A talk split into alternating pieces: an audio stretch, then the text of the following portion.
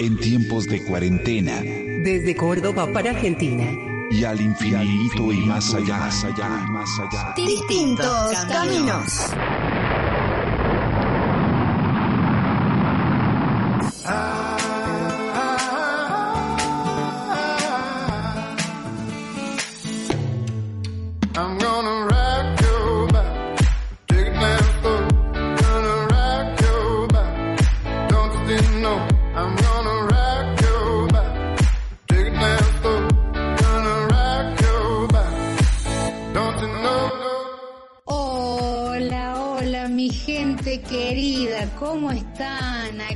Convocamos nuevamente como cada martes en la tarde de Córdoba. Esto es Distintos Caminos.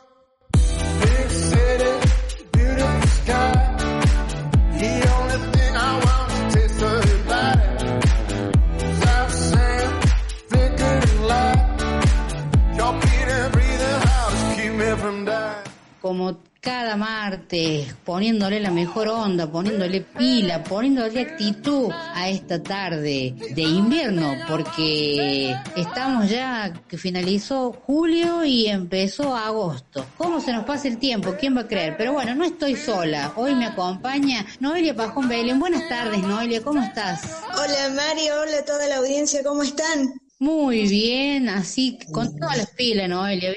Y no estamos solos, nos acompaña él también, como siempre, Pablo Ticera, poniendo toda la música y ahí programando, ahí con la consola de sonido a pleno, desde la casa, ¿no? Pero bueno, bienvenido Pablo, ¿cómo estás? Y hola chicas, ¿cómo están? ¿Cómo andan? ¿Cómo le trata la semana? Bien, Pablito, la verdad que bien, tirando, ya, ya, ya, ya perdí la cuenta ya de cuántos días vamos. Estábamos en 131, creo 138 días, ya quería poner más días, cosa que se termine más rápido, pero bueno, no, seguimos, ¿qué va a hacer? Poniéndole el pecho, poniéndole onda a esta cuarentena que ya, ya me aburrió. Pero bueno, es lo que hay. ¿Cómo la van pasando, chicos? ¿Qué, qué onda, Noelita? ¿Cómo ha sido ese fin de semana que ha pasado? Eh, la verdad que tranquilo a comparación de otros fines de semana y yo ya también ya perdí la cuenta de, de cuánto vamos, ¿no? Porque eh, no se sabe cuándo va a acabar como siempre y encima ahora el presidente ha extendido la cuarentena hasta el 12 de agosto, o sea que todavía nos falta muchísimo para que todo esto tenga una nueva normalidad.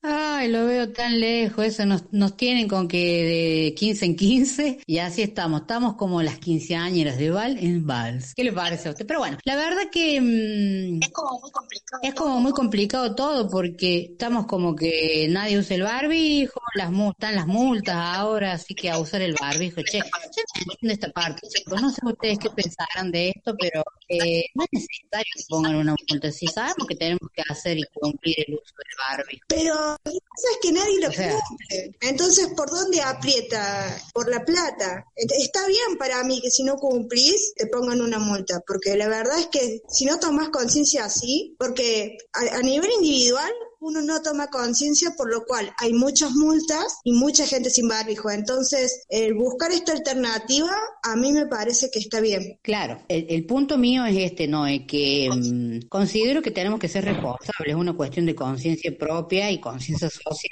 Y no puede ser que seamos hijos del rigor, que para que cumplamos las normas y las leyes y las cosas que nos dicen que tenemos que hacer, ya nos sentimos rebeldes y queremos ser transgresores de las leyes. Entonces, nos tienen que poner multas, nos tienen que cobrar, nos tienen que apretar el bolsillo para que aprendamos y para que como que escarmentemos. A ver, usar el barbijo es cuidar, cuidar al otro primero y después cuidarme yo, porque ese es el fin del barbijo, del lavado de las manos y todo lo que ya todo el mundo sabe de sobra. Pero pareciera que por más que lo repitan montón de veces, la gente no le entra. Eh, no, es cierto, es cierto, porque como decíamos, ya no sabemos, llevamos, llevamos más de 100 días de, de esta cuarentena, eso sí tenemos seguro, pero todavía no se toma conciencia de esto. Y ahora estamos entrando en la curva donde va a haber más contagios, entonces más cuidado tendría que haber. Tendría, justamente lo que usted dice. Pero bueno, ya hay como mucha cosa. El otro día escuchaba unas estadísticas, bueno, llama la atención que ya hubo más de 180 mil casos y 100 mil casos son por contagio es de, de comunitario, o sea que empezamos entre nosotros que nos contagiamos, no es que ya vienen de afuera o nos contagiamos entre nosotros. Es como dice el presidente, el virus no viene a nosotros y nosotros vamos a él. Por eso nos piden que hagamos cuarentena, que no tratemos de salir lo menos posible, todo lo que se pide, o sea, y tengamos en cuenta que acá en la ciudad de Córdoba, en los barrios alejados del eje central del CES, cualquier cosa.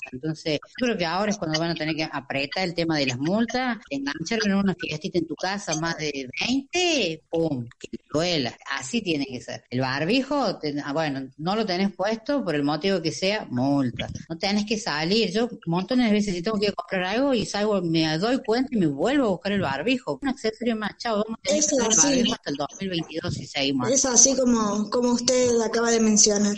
Así es. ¿Qué le parece, Noelita, si empezamos a tirar todas nuestras redes sociales para que se puedan comunicar con nosotros, para que puedan interactuar? Nos pueden buscar a través de Facebook como Distintos Caminos, en Instagram, arroba distinto C, en Twitter, arroba distinto C, y por una consulta más formal que tengan, nos escriben a distintoscaminos arroba gmail.com. Muy bien, señorita Noelia. También les decimos a nuestros oyentes que nos pueden buscar en YouTube a través de nuestro canal, programa de radio Distintos Caminos, y ahí tenemos subido algunos videitos. La verdad que tenemos que ser sinceros, lo tenemos medio, medio, medio dejado de lado a YouTube, pero estamos ahí armando algo. Algo va a salir, algo vamos a armar entre todos para poner en el canal de YouTube. Y si no, también estamos a la vanguardia de todo lo que son las aplicaciones y estamos en TikTok, que nos pueden buscar como arroba distintos, si no me equivoco y si no me corrige la señorita Noelia. ¿Qué pasa, Noelia, si el martes que pasó no escuchaste el programa? ¿Qué tenés que hacer? Nos, ¿Qué haces en ese caso? nos buscas en Evox como Distintos Caminos y si no también en Spotify nos buscas como Distintos Caminos. Recordamos también que nos pueden escuchar en vivo los martes a través de www.heterogenia.com.ar o a través de la aplicación para Play Store y App Store nos buscan como Radio Heterogenia. Así es, señorita Noelia, presentado todo lo que tenemos que decir. ¿Qué le parece si nos vamos a la música? Vamos a dejar a Pablo que presente. Pero antes de eso le decimos a nuestros oyentes que ni se les ocurre querer irse porque tenemos un montón de información ahí en el segmento protagonista. Si quieres saber qué es danza inclusiva, quédate. Yo te digo, yo sé por qué te digo, quédate con nosotros. Hay muchísima información, hay de todo y para todos, para dejar a todo el mundo conforme. Pablito, cuéntenos, nos vamos a la música. ¿Qué propone hoy usted? Ya que vienen los de danza inclusiva, nos vamos a ir a la música meneándonos con Catupecu Machu cantándonos Eso espero. Muy bien, le damos paso a la música y ya volvemos en la tarde de distintos caminos.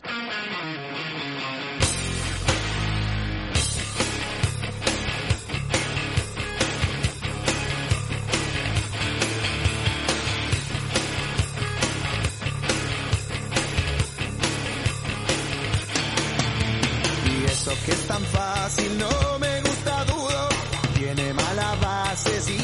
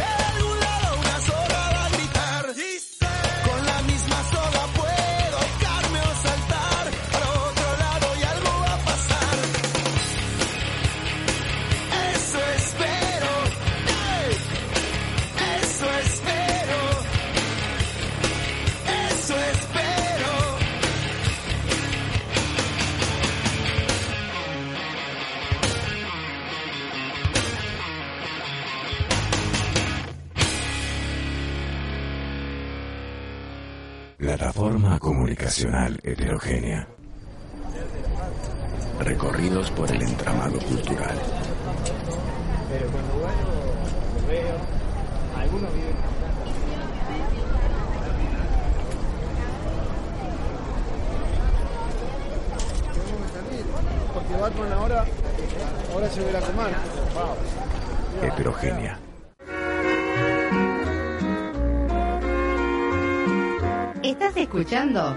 Distintos Caminos.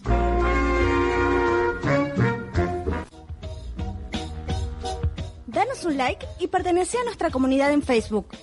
Búscanos como Distintos Caminos. Te odio y te quiero.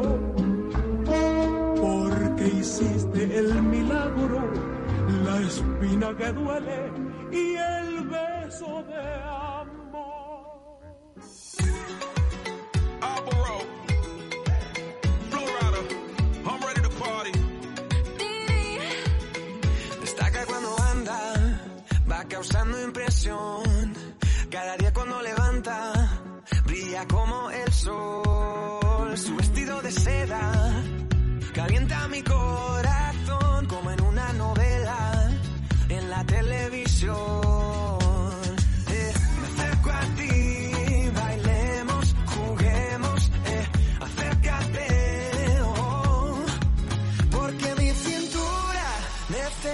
tu ayuda.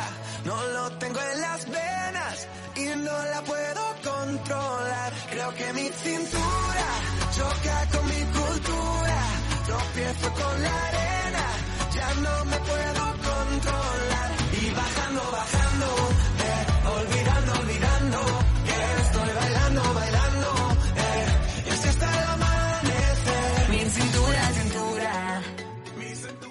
Y aquí volvemos de la pausa musical y vamos abriendo toda la información en nuestra mesa virtual de trabajo aquí en esta tarde cordobesa. Eh, la verdad que linda tarde dentro de lo que se puede esperar para el mes que estamos viviendo, ¿no? ¿Usted qué le parece, Noelia, con este clima? Raro, ¿no? La verdad que sí, pero bueno, hay que, si bien hace mucho frío, porque el viento es, es muy fuerte, eh, hay que aprovechar los rayitos de sol que nos brinda este día, digamos, porque no se sabe hasta cuándo va a durar eh, Ah, esto, este buen clima. Sí, dentro de todo, buen, no, no, no sé, hay gente que no es muy amante de agosto y de los vientos, porque si usted sabe, es el mes de los vientos. Y hay gente que le molesta, entonces como que el viento genera un poco de mala onda en la gente. Es como que te pone de mal humor. Conozco mucha gente que se pone de muy, pero muy mal humor. No es mi caso, porque como este es mi mes, entonces como que yo estoy acostumbrada a los vientos y como dicen por ahí que tengo los vientos en la cabeza. Pero bueno, ¿qué va a hacer? Y bueno, hacemos lo que podemos. Es un mes complicado, estamos en, en- en pleno invierno y bueno, hay días a disfrutar el, el- el solcito que a veces no calienta tanto porque hace frío, pero bueno, disfrutar es lo que no es lo que nos toca y es lo que hay, como se dice acá en nuestra querida Córdoba. Pero bueno, como dijimos al principio, vamos abriendo nuestra mesa de trabajo con mucha información. Y hoy en particular eh, eh, trae una información eh, muy linda y la verdad que es una noticia y, y algo que está mm, como en mesa en todos los medios y en toda la sociedad y en la Argentina, por supuesto, porque es donde nos toca. Eh, porque bueno, hace mucho tiempo que se viene batallando por el tema de la fibrosis quística y la sanción de la ley y gracias a Dios hace unos días que ha pasado y bueno, pero lo va a desarrollar mejor usted el tema Noelia, así que cuéntenos un poquito sobre esta importante noticia para toda la sociedad argentina. Así es, Mari, el 23 de julio pasado, en una sesión histórica, se aprobó con 64 votos a favor y 3 abstenciones el proyecto de ley que declara de interés la lucha contra la fibrosis quística de páncreas, que esto va a provocar que las obras sociales y las empresas de medicina prepaga, ¿sí? Eh, se encarguen de los costos del tratamiento médico, que se calcula que cuesta alrededor de 300 mil dólares por paciente por año. Estas empresas de medicina prepaga y las obras sociales se tendrán que hacer cargo de eh, todo el costo que esto implica. Creo que por ahí debe haber venido el problema de que fue muy controversial el tema de la sanción de la ley. Así es, porque como decíamos recién, 300 mil dólares por paciente por año es muchísima plata. Encima que estamos hablando en dólares, ¿no? Si ya en pesos es mucha plata, en dólares es aún más. Totalmente. Pero convengamos, Noelia, que la vida de una persona no tiene precio. Y hay tanta plata, hacemos un ítem y la dejo ahí en stand-by para que siga el desarrollo de la nota. Hay tanta plata que se utiliza en este país para otras cosas que son irrelevantes que yo creo que no sé, no, no podés poner en discusión esto de que si son 300 mil dólares o lo que fuere de plata, porque la vida no tiene precio. Creo y sostengo que políticamente es por eso que fue controversial la sanción por el, por nuestro ministro de, de Salud, Ginés González García, que, y bueno, que fueron tres abstenciones, por algo debe haber sido también eso, y un motivo para mí debe haber sido eso. Es una opinión mía, no quiere decir que sea así, ojo. Así es, eh, estas obras sociales o empresas de medicina prepaga tienen a su cargo con carácter obligatorio de la cobertura del 100% de todas las prestaciones que sean indicadas por los médicos que necesiten las personas en un plazo de 30 días corridos para los casos no urgentes y de forma inmediata para los urgentes. También la cobertura de todos los, estudios de diagnósticos, tratamiento y control que se relacionen o, de- deriven de la fibrosis quística, como también el diagnóstico y el tratamiento de los órganos que sean afectados por el avance de la enfermedad. La verdad que está muy bueno que se hagan cargo del total costo de todo lo que significa padecer esta enfermedad y, como decíamos antes, algo que son estudios, este, remedios que se utilizan este, y salen muy, muy caros. Entonces, que se hagan cargo de manera total de todos los costos es algo satisfactorio. Sí, un avance, la verdad, un avance. Así es. Además, este, es- otra de las cosas que se tienen que hacer cargo son de los tratamientos psicológicos y psiquiátricos y también se les extenderá un certificado único de discapacidad a las personas con diagnóstico de fibrosis quística confirmado por parte de la autoridad competente. Hay que destacar que el certificado de discapacidad va a ser para toda la vida. Se entiende que esta enfermedad es una, una enfermedad que te va a acompañar toda la vida. Entonces, por ende, el certificado de discapacidad eh, va a ser para toda la vida también. Así es. Y también esta ley busca establecer un régimen legal de protección integral de atención de salud, trabajo, educación, rehabilitación, seguridad social y prevención para que alcancen su desarrollo e inclusión social, económica y cultural. La verdad que eh, abarca un montón de aspectos eh, para la vida de la persona. Así es, Noé. ¿Hay qué otro punto encontramos también para destacar, Noé? la norma, ¿sí?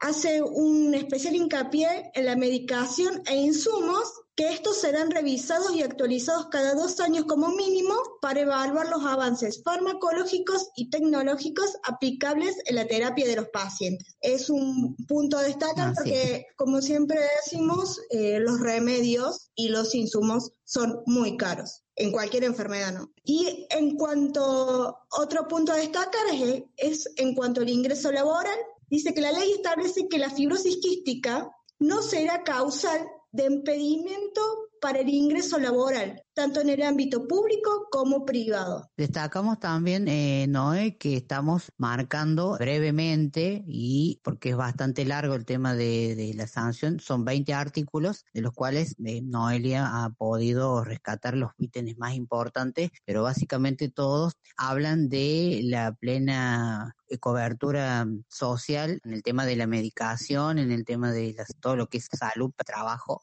la educación, todo, todo tiene que ver para la persona con un diagnóstico de este tipo, como la fibrosis quística, es eh, poder insertarse en, en todos los aspectos sociales y que tenga cobertura plena, en este caso, ya sea la salud, educación, el trabajo, que abarca y tiene, está contemplado todo lo que necesita una persona para tener una vida social plena con lo que corresponde, los derechos de cada persona, que no está ni nada ni más ni menos que en la convención y también en lo, en lo que es todo lo, lo políticamente está marcado así, o sea que no, no está pidiendo nada que no sea y que sea algo diferente, o sea, en los derechos está todo eso. Las personas tenemos que tener todo eso para tener una vida plena, cumpliendo todos los derechos y lo que necesitamos para sentirnos plenos como personas.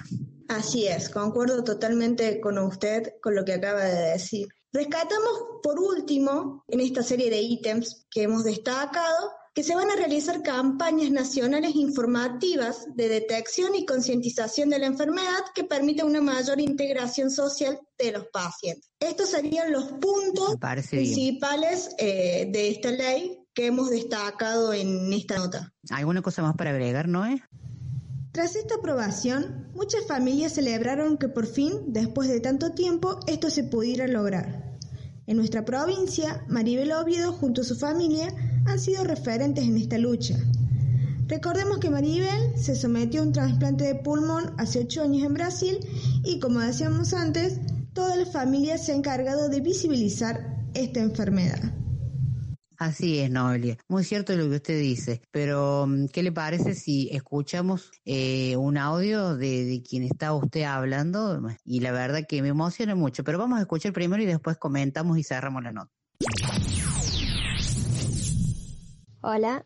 Sí, bueno, con la ley de, de la fibrosis quística, gracias a Dios, después de tanto luchar de muchos papás, mucha, muchos pacientes ¿no? con fibrosis quística que son también los que apoyaron para que aprueben esta ley. Después de tanto, al final eh, pudimos lograr y que los senadores aprueben y bueno, más que todo el apoyo del presidente. Que se haya puesto la camiseta de la fibrosis quística es muy importante para nosotros, así que bueno, esperemos que, que se cumplan, se tiene que, eh, publicar en el boletín oficial, así que una vez ya publicado ya, ya va a cambiar la vida de, de muchos pacientes. Así que estamos felices, yo, mi familia, porque es un logro grande. Bueno, ya sí escuchábamos la palabra de, Maribel, la verdad que mm, es una plena satisfacción poder eh, escucharla, porque la verdad que tienen muchos años de lucha eh, conocida en toda Argentina y en Latinoamérica también, porque se han encargado de viralizar y de hacer campañas, se pusieron la camiseta de la fibrosis quística, como dice ella, y nada, y siguieron luchando a pesar de que tuvieron la pérdida irreparable de su hermana Marisol, que también era la lucha continua de, de ambas, y bueno. Ella no tuvo la suerte pero de, de poder seguir adelante, pero bueno, seguramente estará festejando también porque ella también falleció pudiendo, esperando tener un- una resolución y pudiendo tener una vida mejor y no llegó. Así como tantos, como tantas personas en, nuestra- en nuestra Argentina. Sin más ni menos ha habido muchos eh, virales dando vueltas de gente pidiendo las obras sociales, pidiendo cobertura, pidiendo que se sancione la ley y la verdad que bueno, es motivo de, de celebración. En estos tiempos donde pasa tantas cosas, donde hay tantas pálidas, esto es muy bueno para, para todas las personas que sufren de esta enfermedad.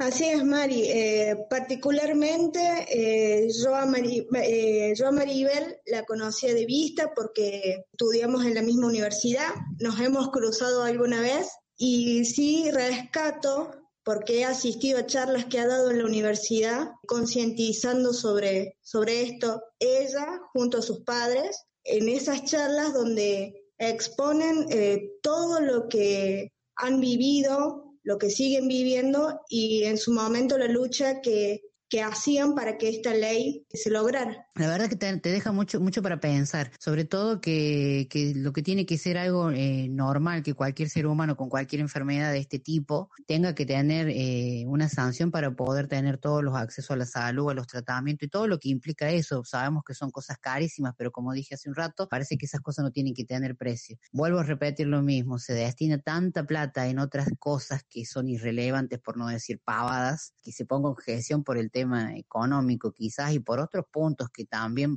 capaz que tengan su punto de justificación, pero no sé hasta, hasta dónde. La verdad que me- mm, en este punto no alcanzo a entender. Así como tantas cosas que encontramos eh, falencias en nuestra Argentina, la política y con la sociedad y con un montón de cosas que sabemos que están mal. Pero bueno, es eh, súper importante esto que ha pasado, es un cambio muy importante para las personas que están en este momento eh, llevando adelante esta enfermedad lo mejor que pueden, ¿no? Así es, le mandamos un saludo a Manibel que nos está escuchando, así que le agradecemos por, por este audio que nos ha mandado. Así que bueno, no sé si hay algún otro punto para destacar, lo que sí que por ahí hay muchas, está bueno esto de las campañas que va, que va a haber por el tema de concientización y visibilización de la enfermedad, porque hay mucha gente, es como decimos siempre, en distintos caminos siempre remarcamos esto de que quizás no te interesa tanto porque no te pasa o porque no le pasa a algún ser eh, familiar, amigo, algún cercano tuyo,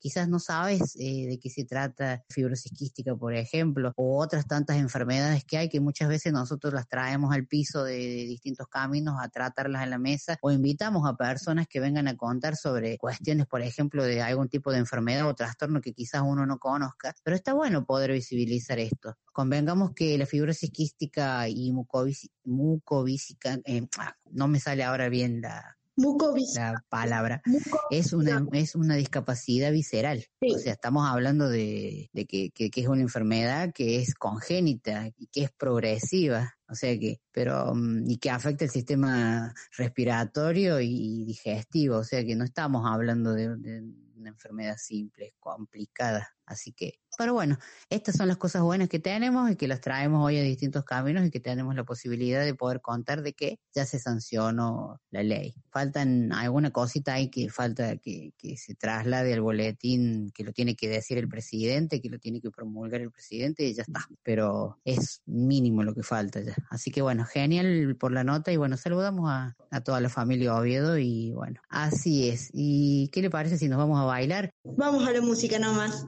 Viene Rumba con Anaí y Wisin y ya volvemos en la tarde de distintos caminos aquí por Radio Heterogénea en el Centro Cultural España Córdoba, aquí en Córdoba, Argentina.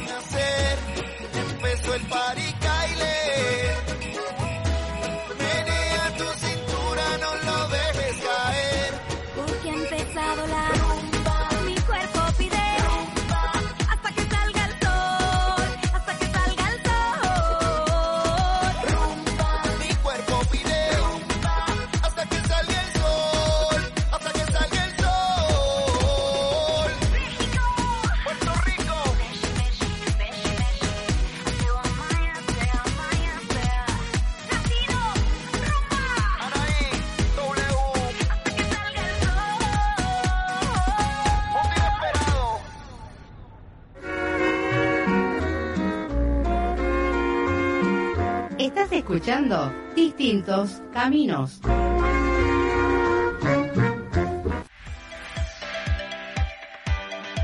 Búscanos en TikTok como arroba distintos caminos. Seguinos y sé parte de nuestra comunidad.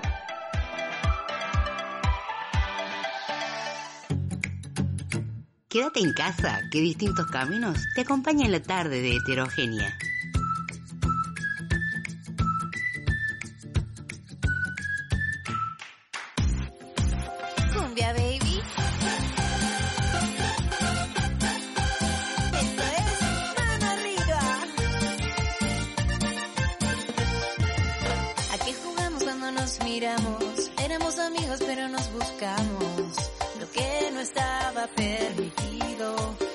Sucedió. Solo fue una noche pero como quiero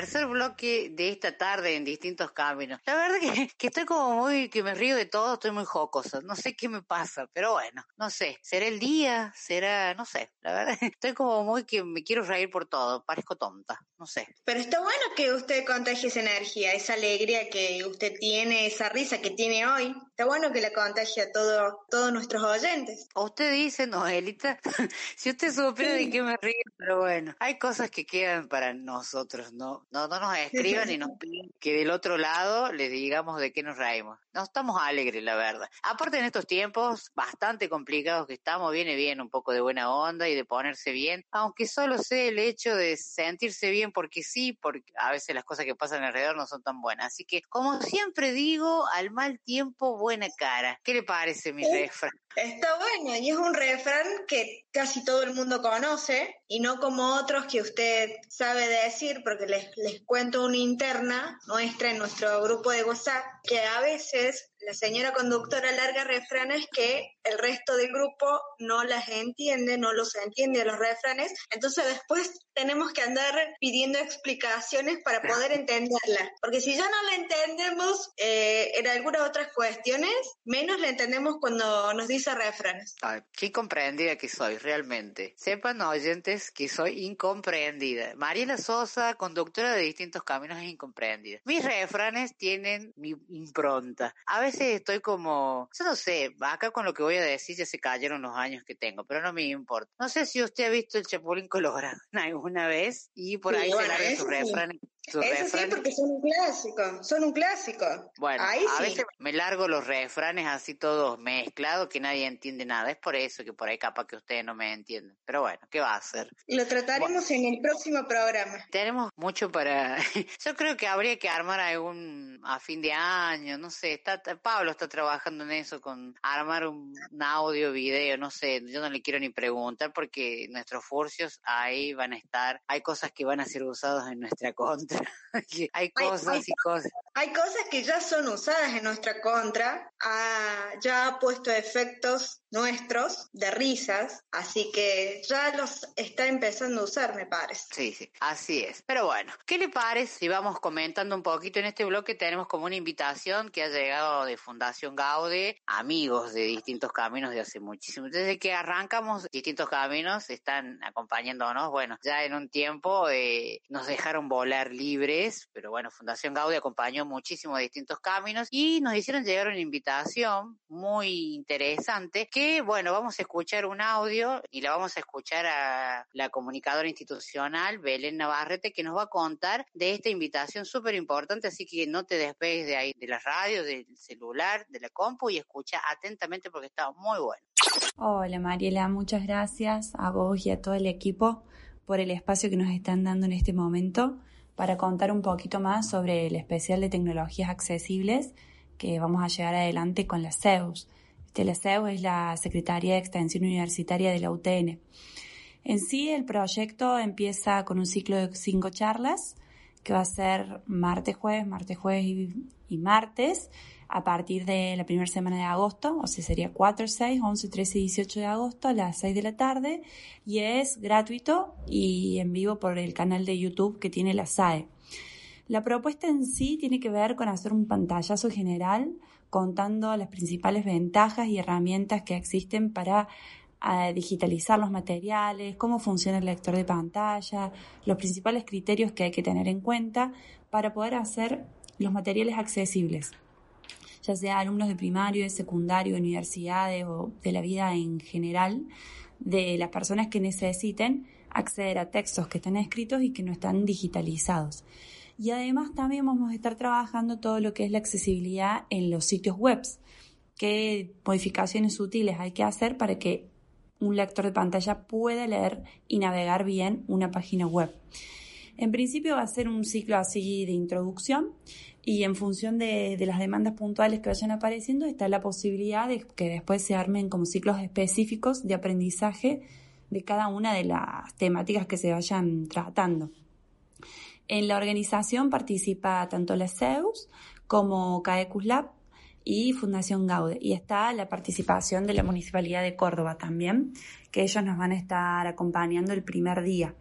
Así que bueno, tenemos muchas expectativas. Esperamos que, si bien las inscripciones están bien arriba, por suerte, ha tenido muy buena repercusión. Esperamos que, que llegue a todos los que lo necesitan. Eh, está enfocado principalmente a todo lo que es profesores, técnicos, no docentes también y todo el público en general que esté interesado en la accesibilidad del material de estudio de alumnos con baja visión y ceguera y también de las personas que están comprometidas con la inclusión y la accesibilidad. Para inscribirse es muy fácil, hay que meterse a la página tecnologíasaccesibles.eventbrite.com.ar. Eh, estamos notando que tiene un problema de accesibilidad esa página, así que bueno, en el caso de que estén complicados en inscribirse, simplemente mándenos un mensaje de texto y nosotros nos encargamos de hacerle la, la inscripción. Así que bueno, un gusto, muchísimas, pero muchísimas gracias por, por este espacio y este tiempo y quedamos a su disposición. Un abrazote.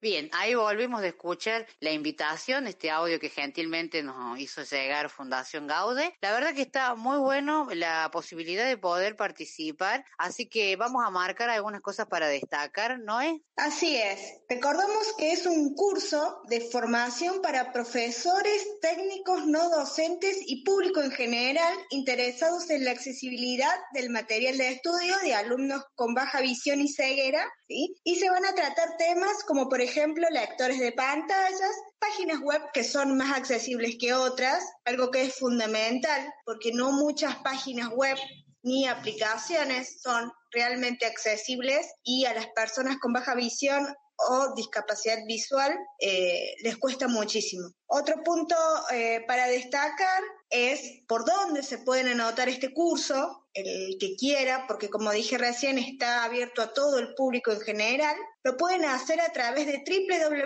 www.tecnologiasaccesibles.evenbright.com.ar. La capacitación serán los días 4, 6, 11, 13 y 18 de agosto a las 6 de la tarde de manera online. Y otra de las cosas fundamentales es que va a poder verse en vivo a través de YouTube en Somos Les Zeus, buscan ese, ese nombre por YouTube y les va a salir el canal y se van a poder conectar en vivo. Por favor, no es repetime bien el canal de YouTube y deletréame la última Somos la para que se entienda bien, así la gente está atenta. Somos la S-E-U, SEU, ¿sí? El canal de YouTube es Somos la SEU. Ahí ustedes van a poder buscar el canal en YouTube y van a poder seguir en vivo toda la capacitación los días que mencioné anteriormente, 4, 6, 11, 13 y 18 de agosto a las 6 de la tarde. Muy bien, entonces remarcamos, se pueden buscar en el canal de YouTube Somos las Zeus y pueden ahí poder tener acceso a, a- a estos encuentros. La verdad que está muy buena la posibilidad de poder acercarse, obviamente desde la virtualidad, porque bueno, sabemos por conocimiento público todo lo que está pasando, entonces es una manera de poder tener acceso a estos tipos de, de cursos y capacitaciones que vienen genial. La verdad que está bueno porque, a ver, uno tiene el criterio y los profesionales, los docentes y toda la gente que tiene que ver con el tema de la habilidad que de alguna u otra manera trabajan para la discapacidad, piensan que por hacer, por este caso, una página accesible es algo complicado. Y no, es muy simple, es muy fácil y no requiere de grandes cosas, son simples herramientas que tenés que tener en cuenta para poder hacer una página accesible para que todo el mundo pueda acceder a ella. Si convengamos que hay muchas páginas que no lo son, y yo considero que es por una falta de, de- de conocimiento, de que son cosas muy simples y que son, no es que tenés que anexar ni comprar un programa aparte, ni que te tenés que comprar algún programa en algún lado para poder instalar. No, no, no, no. Hay cosas muy simples que están en las mismas aplicaciones en las cuales vos las podés usar. Que muchas veces uno sabe, por eso está bueno hacer este tipo de cursos y capacitaciones para poder eh, hacer las cosas más accesibles para toda la gente. Así sea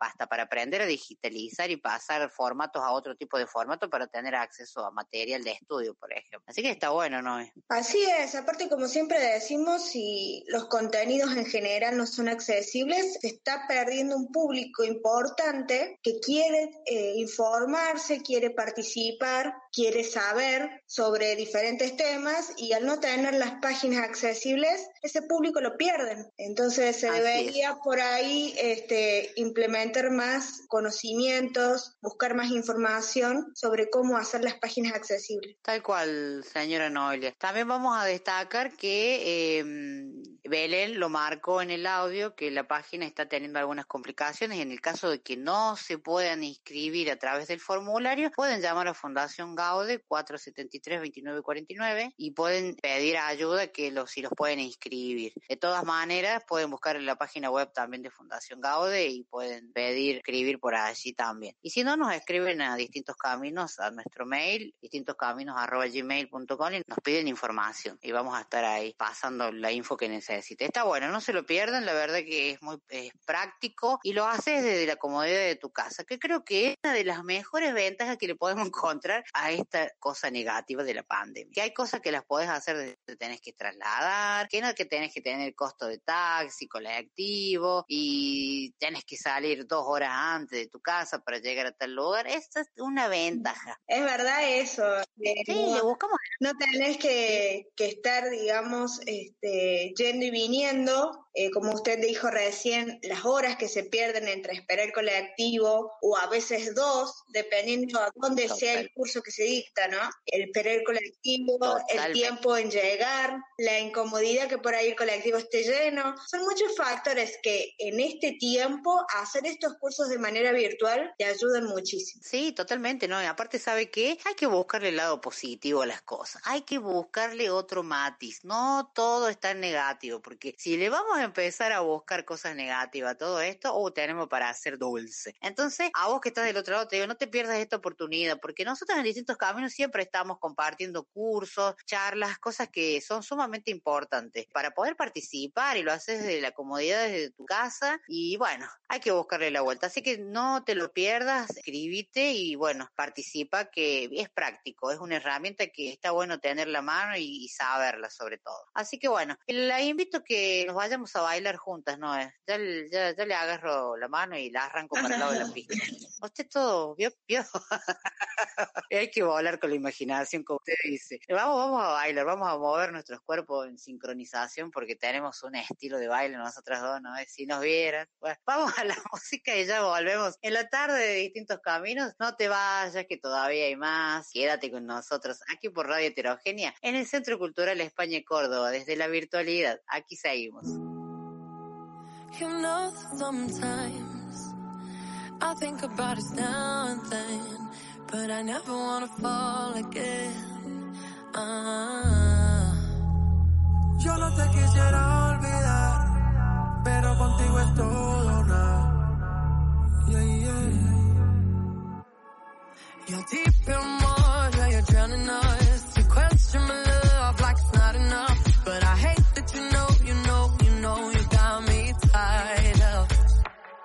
You're regretting.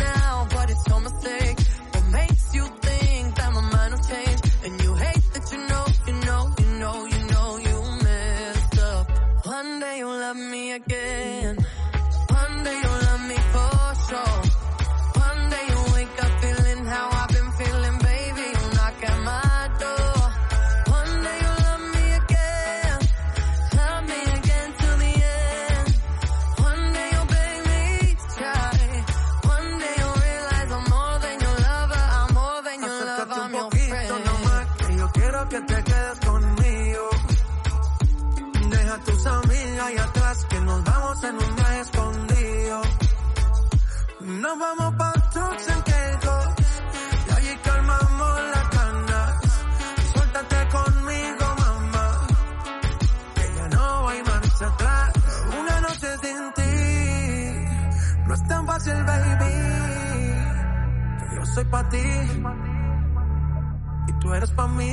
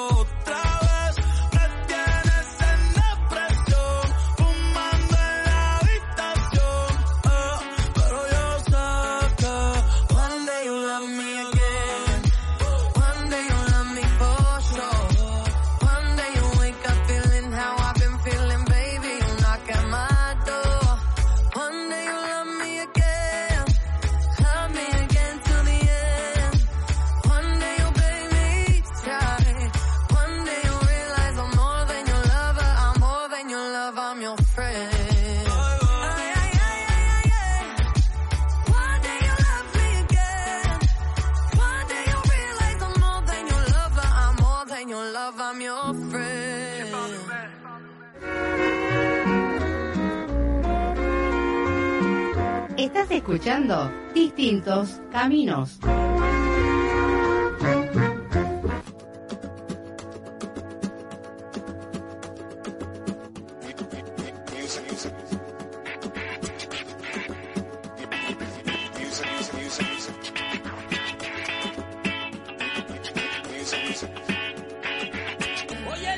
Una década surcando el espacio radiofónico, con pluralidad de voces, diversidad de géneros e ideales, trabajando por un mundo más igualitario, equitativo e inclusivo.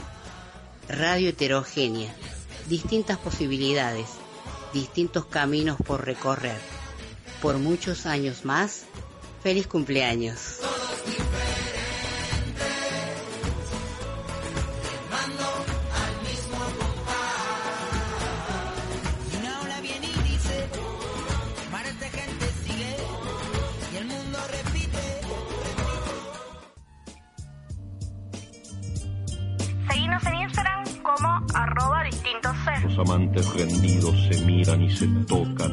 vez más antes de oler el día. Ya están vestidos, ya se van por la calle. Y es solo entonces, cuando están muertos, cuando están vestidos. Hey girl, I'm waiting on you. I'm waiting on you. Come on and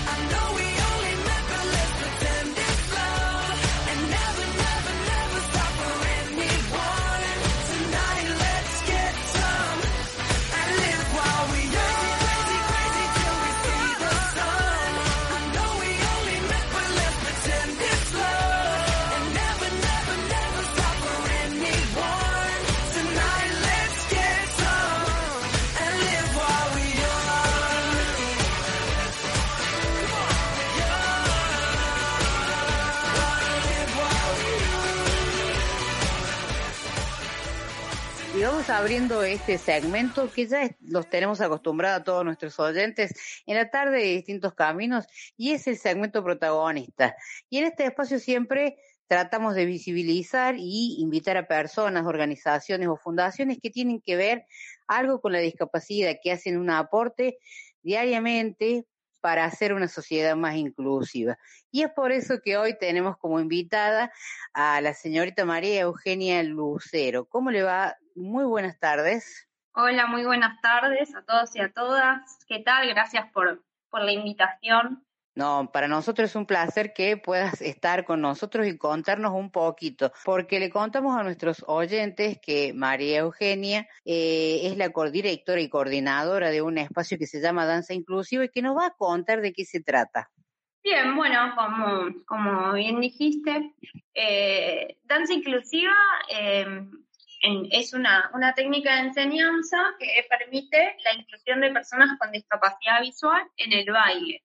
Eh, bueno, esto hace que, que se generen diferentes eh, clases que son inclusivas y a las cuales puede acceder cualquier persona. Y los fundamentos, digamos, de danza inclusiva, más allá de realizar una clase que sea accesible, basada en el diseño universal, no es que está adaptada ni, ni se adaptan los movimientos ni nada, simplemente es, eh, se, se diseña una forma de darla que, que no haya que modificarla y sea accesible a todos y todas. La, mm, otro, mm, otro enfoque del cual se basa danza inclusiva es la inclusión social, pensando en, en el baile en las reuniones sociales, pensando en, en cómo la danza nos atraviesa socialmente y cómo eso puede impactar en, en lo que es discapacidad visual. Entonces, eh, se genera este espacio también pensando en estas di- diferentes situaciones. Y por último, la cultura atravesada por la danza, porque bueno, la danza es cultural y está bueno eh, y se debe, y es un derecho el acceso a la cultura, eh, así que eh, está bueno que exista el espacio para poder conocerla. Totalmente, Eugenia. La verdad que es muy cierto lo que decís de, que socialmente eh, nos atraviesa todo el tema de que siempre nos encontramos en algún espacio donde tenemos que bailar, donde podemos eh, movernos. Y bueno, está bueno esto de poder hacerlo inclusivo, porque si bien es cierto que yo siempre te sabía preguntar si eran únicamente personas con discapacidad visual y nos encontramos con que lo has hecho abierto para quien quiera participar.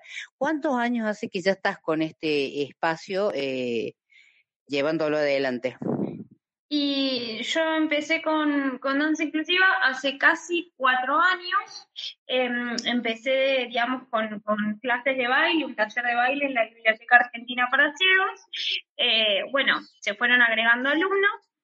Y sí, en, en los últimos eventos ya empecé a mezclar el, digamos, los alumnos de la biblioteca con los alumnos que yo doy en un gimnasio también, eh, doy clases en gimnasio. Y bueno, generando esto y visibilizando esto, que todos eh, podemos hacer lo mismo, debemos también hacer lo mismo. Eh, por eso actualmente también las clases justamente son inclusivas y, y- en muchas de ellas hay público con y sin discapacidad visual. Así que son hace casi cuatro años. Hace bastante. Es poco, pero hay que llevar adelante este proyecto así y poder hacerlo de la manera que lo llevas adelante. ¿Y cuáles han sido las expectativas de, las personas con discapacidad y las personas que no, no la tienen en el tema de compartir un espacio y cómo lo cómo los has sentido, cómo los han vivido ellos, por ejemplo? Em, bueno, la verdad que yo creo que, que muchos alumnos y alumnas me conocen a mí como, como profesora, entonces simplemente piensan en que vienen a mi clase o a mi evento o a lo que yo organicé eh, o, a, mi ensayo para eh, exhibir en algún lado, lo que sea. Mm, creo que, que en mi entorno está muy naturalizado el tema y es lo que yo y busco expandir eso, que no sea algo de mi entorno, sino que sea eh, para afuera y que todo el mundo pueda naturalizar eso. Eh, obviamente que, mm, que, sí, que, que cada cual viene con diferentes objetivos, o sea, hay personas con discapacidad visual que por ahí quieren aprender a bailar por un tema social, hay otras que por ahí son quieren transpirar, eh, y, y hay otras que por ahí quieren mejorar su coordinación, y lo mismo pasa con las personas sin discapacidad, o sea, cada cual viene con, con su experiencia, con sus ganas, y viene a la clase, o sea, no, eh, y se divierte. Y es eso, es generar un, espacio donde eh, la discapacidad se transforma en capacidad docente, porque es bueno, no importa quién viene. El tema es dar una clase y que todos se diviertan y, y, la pasen bien. Claro, totalmente. Es una manera de compartir el espacio y también generar vínculos, porque es eso lo, lo, lo que te lleva. Es como cuando vas a bailar a algún boliche, a algún lado, charlas con uno, con otro, más allá de que bailas, y el sentido es social y, y como lo marcas, ve- venís porque querés aprender, porque también aprendes a coordinar, hasta para la motricidad, para, para poder quemar calorías, como lo decís también. O sea que es eso también lo que genera danza inclusiva. María Eugenia, contanos en dónde estás ubicada, porque por ahí los- nuestros oyentes saben que nosotros siempre invitamos a gente, fundaciones y demás, que por ahí no son necesariamente de Córdoba capital, sino que pueden ser de otras provincias también. ¿Dónde estás ahora en este momento? Yo en este momento estoy en, en Capital Federal, eh, Buenos Aires. Este, o sea, actualmente toda danza inclusiva se está desarrollando de manera virtual por, por este contexto. La verdad que, bueno, esto se, se dio ahora. Las capacitaciones docentes también, que son una, una pata fundamental, porque es lo que hace que, que cada vez más docentes de diferentes técnicas puedan también enseñar e incluir público con discapacidad visual. Entonces esto hace que personas ciegas y con baja visión puedan acceder a, más ritmos, o sea, no solo por ahí a, a mis clases, sino eh, a otras clases y conocer otras cosas, o sea, tener la posibilidad de decir, bueno, me gusta el folclore, me gusta el árabe, o sea, pero por haber probado una clase, haberlo conocido y después de eso, bueno, haber elegido si o, o no. Em, yo estoy, eh, bueno, en Capital Federal, doy eh, clases en la Biblioteca Argentina para Ciegos, eh, que eso a veces da confusión, pero la- las clases son in- inclusivas, o sea, no es que son exclusivas eh, para público, eh, digamos, con discapacidad visual. Em, también a veces, bueno, alquilo alguna sala eh, para algún evento. Bueno, el año pasado hicimos un evento en el cual bailamos, eh, bueno, eh, personas con y sin discapacidad. Entonces, por ahí alquilé otro lado. Entonces, bueno, voy así, medio ensayando eh, maneras, pero todo dentro de, Capital y ahora todo online. Vamos a hacer un parate en esta parte de, cómo te has eh, armado nuevamente con el tema de, la pandemia y de lo que está pasando. Antes de que nos cuentes eso, ¿cómo, te organizas? O sea, estás trabajando virtualmente, pero bueno, te tuviste que adaptar a los tiempos que estamos viviendo. En algún momento, cuando arrancaste, bueno, sos profesora de bailes, de gimnasia también. Eh, ¿Cómo fue eh, dando la situación para que vos decidas hacer eh, trabajar con las personas con discapacidad. ¿Cómo, cómo llegaste ahí? ¿Qué fue lo que surgió? ¿Cuál fue tu motivación para, para decir, bueno, hoy yo voy a buscar la vuelta de dar clases de baile a personas con discapacidad visual y adaptar todo, porque uno puede decir, eh, ah, bailar todo el mundo baila, moverse es fácil. Y no es fácil, porque tenés que explicarle a una persona con discapacidad visual cómo hacer determinado paso, cómo eh, generar una coreografía, por ejemplo. Y todo eso lo tuviste que adaptar de una manera, pero en su principio te imaginabas así, ¿cómo, cómo surge todo esto? ¿Por una iniciativa propia, porque tenés algún conocido con discapacidad que te planteó esta situación de, che, quiero bailar, ¿cómo podemos hacer? ¿Cómo, cómo fue eso? Em, no, la verdad es que no conocía absolutamente a nadie, eh, nadie ciego, ni con baja visión. Eh, yo mm, hace, mm, fue en el 2015, yo soy licenciada en Dirección de Arte, esto es creatividad publicitaria, soy creativa publicitaria, y hice mi tesis allá por el 2015 sobre em, publicidad eh, para ciegos, pensando, bueno, en la comunicación y cómo podría eh, esta, la, la publicidad actual llegar. Obviamente en ese momento no estaba tan explotado tal vez todo lo digital y demás, y eh, hoy siento que hay muchas más, muchos más recursos, eh, pero bueno, eh, ese fue mi primer acercamiento como a, lo que es discapacidad visual, y, en eso, en esa generación de esta tesis, yo empecé a dar clases de ritmos en, en gimnasios de barrio, hacía reemplazos acá y allá, y, y en ese proceso, en, e- en ese pasar de los días, de, ese momento, me pregunté cómo podría hacer una clase de, de estas que daba yo, de ritmos, eh, para, eh, o de, bueno, gimnasia y demás, tal vez ritmos es lo más difícil porque tenés como más movimientos. En gimnasia por ahí uno puede conocer, ya conocerlos. Em, y me lo pregunté y dije, y bueno, y al año siguiente, en febrero de 2016, presenté el proyecto, lo desarrollé como una currícula, como si fuera un, un curso, una, eh, una materia con objetivos y todo, y lo llevé a la Biblioteca Argentina para Geo y en agosto, en septiembre de 2016 empecé. Y mi primera clase fue con una sola alumna, que era una persona que, que se quedó ciega de joven, entonces eh, a los veintipico por un, por un accidente. Entonces ella ya tenía experiencia corporal y claro, a mí me re sorprendió porque en 20 minutos de clase ya habíamos hecho una coreografía y yo dije, listo, es por acá, es acá, y esto, y, y, y, y, y después me empezó a pasar otras situaciones, gente que me escribía me decía, quiero aprender a bailar, nunca nadie me puede enseñar y ahora son esas personas las que sacan a bailar a, a alguien en una fiesta cuando antes eh, tal vez eh, se iban de la fiesta, se quedaban sentados. Y así, y así, bueno, y así se fueron acercando diferentes eh, historias y bueno, y objetivos, como decía antes, que cada cual viene con su objetivo, alguno porque le gusta la música, alguno porque quiere aprender y lo que y otro transpirar.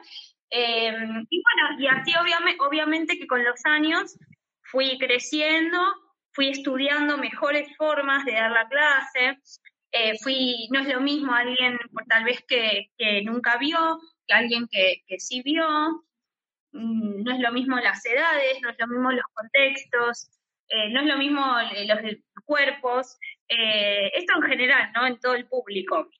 Digo, más allá de la discapacidad, Sí, sí, sí. todos no somos, difer- somos diferentes corporalmente. Eh, y bueno, y, y ahora la explosión, digamos, fue ahora en, en la pandemia, donde, bueno, aumentó caudalosamente la, la cantidad de, de alumnos y por ende yo me puse a full estudiando más a ver cómo podía dar eh, eh, las clases virtualmente y, y bueno, y cómo se- que sean bien dinámicas también. La verdad que hubo que, creo que todo el mundo se ha tenido que adaptar de una manera increíble y creo que hoy fue la explosión, como vos decís, del tema de las redes sociales, las aplicaciones y todo lo que es la tecnología y el que no sabía se tuvo que amainar y ponerse a tiro con todo esto porque si no te quedabas afuera de todo. Eh, y bueno, esta posibilidad de poder hacer danza inclusiva o de hacer ritmos, de bailar, de moverte a través de lo virtual. La verdad que es, eh, si lo ponemos a pensar, es loco, porque ni siquiera yo me imaginaba en algún punto pudiendo eh, bailar eh, a través de, de que te vean a través de una computadora o de un celular, y hoy es lo que se hace. Y lo bueno de todo esto es que eh, te encontrás con personas de toda la Argentina. ¿Cómo vivís eso y cómo mm, clases? Contame un poco de cómo las llevas adelante. ¿Te, costó mucho? ¿Cómo, ¿Cómo ves a tus alumnos? Porque no hablamos de que son uno, es muy mucha la gente que participa en estas clases a través de la plataforma Zoom. Em, sí, justo yo empecé bastante en marzo, el 19 de marzo hicimos la primera clase y yo dije, bueno, todo surgió porque, nada, un, un grupo me dijo, che, poder, probemos, o sea, el grupo que yo tenía presencial, al principio no, no lo tuve virtual, no es que dijimos, bueno, chicos, ahora hacemos virtual, no, no, surgió de otro grupo, em, que me dijo, che, nos das unas clases, no sé, bu- bueno, probemos. Yo sabía de Zoom, sabía que podía poner música, y bueno, probemos. Y la verdad que, mm, bueno, que, que resultó muy bien. Después yo obviamente fui mejorando eh, mi- mis herramientas para tener un buen, buen micrófono, una buena velocidad de internet, todo eso también es importante, una, buena eh, computadora y todo eso, porque eso hace a, la clase también eh, que se escuche bien o lo, mejor posible dentro de, este contexto.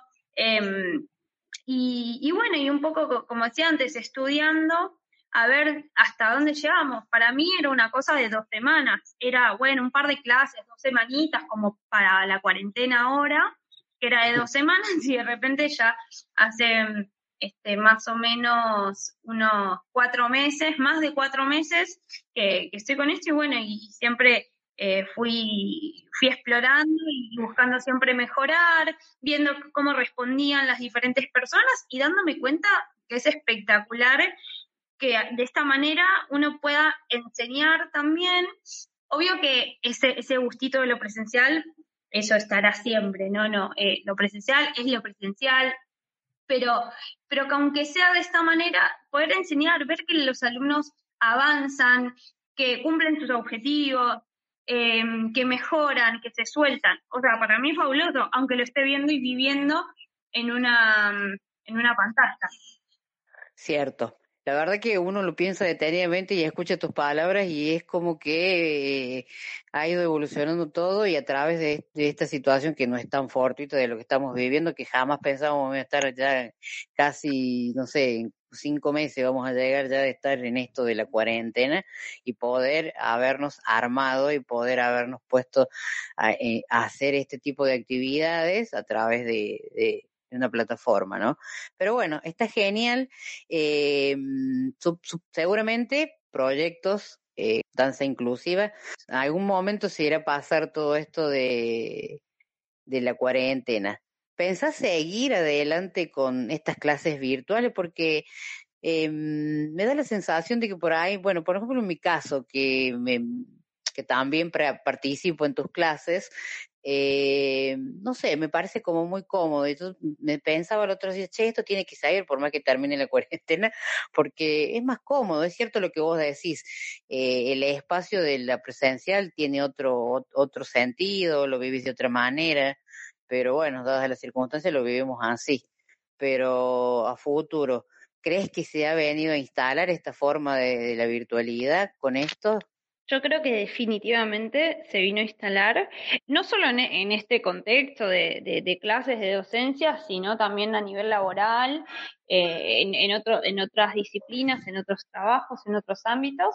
Y personalmente me pasó de que hay alumnos que en sus ciudades ya, digamos, ya tienen flexibles, ya tienen lugares de, eh, de, de esparcimiento o lugares de, para hacer ejercicio y sin embargo siguen eligiendo eh, seguir con las clases, eh, porque, bueno, no sé, por- porque quieren, porque les gusta, porque esto que hablabas vos de los vínculos, eso es, es, muy bueno también, a mí me encanta, me encanta formar grupos y, y que haya, viste, eh, eh, interrelaciones.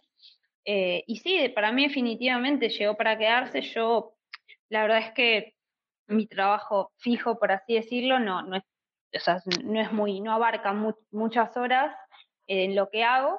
eh, y, entonces mi idea es poder complementarlo el día de mañana con, clases virtuales, pero porque además hay gente que aunque quisiera es de otras ciudades o de otros países, porque eso también sucedió de que hay eh, alumnos que son de otros países. Sí, cierto, cierto. No destacamos esa parte que danza inclusiva es, eh, es internacional también, porque no es solamente gente de la Argentina, sino que nos encontramos con gente de otros países. También eso es cierto, Eugenia. Sí, y, y la idea ahora es llevar las capacita, o sea, las capacitaciones también hacerlas para, para afuera, para que, bueno, primero para generar este intercambio maravilloso en el cual lo- los profes tienen prácticas con, con alumnos de cualquier lado. Por ahí tengo un profe, ponele que un profe, de, no sé, de Colombia haga la capacitación y va a tener una práctica con, no sé, eh, Jessica de Jujuy. O sea, y, eso por un lado es genial, a nivel, a nivel cultural también, y, bueno, y por el otro para que gente también de, afuera pueda, pueda a- acceder. Así que definitivamente eh, para mí llegó esta modalidad para, para quedarse. Es muy importante el nivel cultural y al nivel de inclusión, porque, bueno, vos ya tenés un tiempo eh, trabajando y compartiendo los espacios con personas con discapacidad visual y quizás de muchos profesores de los cuales vos estás capacitando o vas a capacitar que se van a encontrar con una realidad totalmente diferente a lo que quizás piensan con respecto a la discapacidad, porque bueno, vos estás en el ambiente y sabes que socialmente la discapacidad está vista de una manera como que la persona con discapacidad no puede hacer tales o cuales cosas determinadas. Eh, y esto eh, demuestra en, en, este aspecto, porque lo, lo llevamos en este como en otros tantos, hablamos de, del baile, de, de algo de que es esparcimiento de la música, que cualquier persona tiene derecho a disfrutar y quizás eh, no hay esos espacios porque la gente no sabe, porque hay un desconocimiento con respecto a la discapacidad. Entonces también aporta en la inclusión de la persona con discapacidad a través de, tu capacitación hacia otros profesores que quizás no han tenido contacto con personas con discapacidad, ¿no? Sí, y, y eso es tal cual. En otros países tal vez no hay las mismas, los mismos accesos eh, que acá en Argentina, eh, o, no, o se piensa muy diferente. Eh, mismo dentro de Argentina, en otras provincias, también hay, mucha diferencia, eh, se dan diferentes situaciones.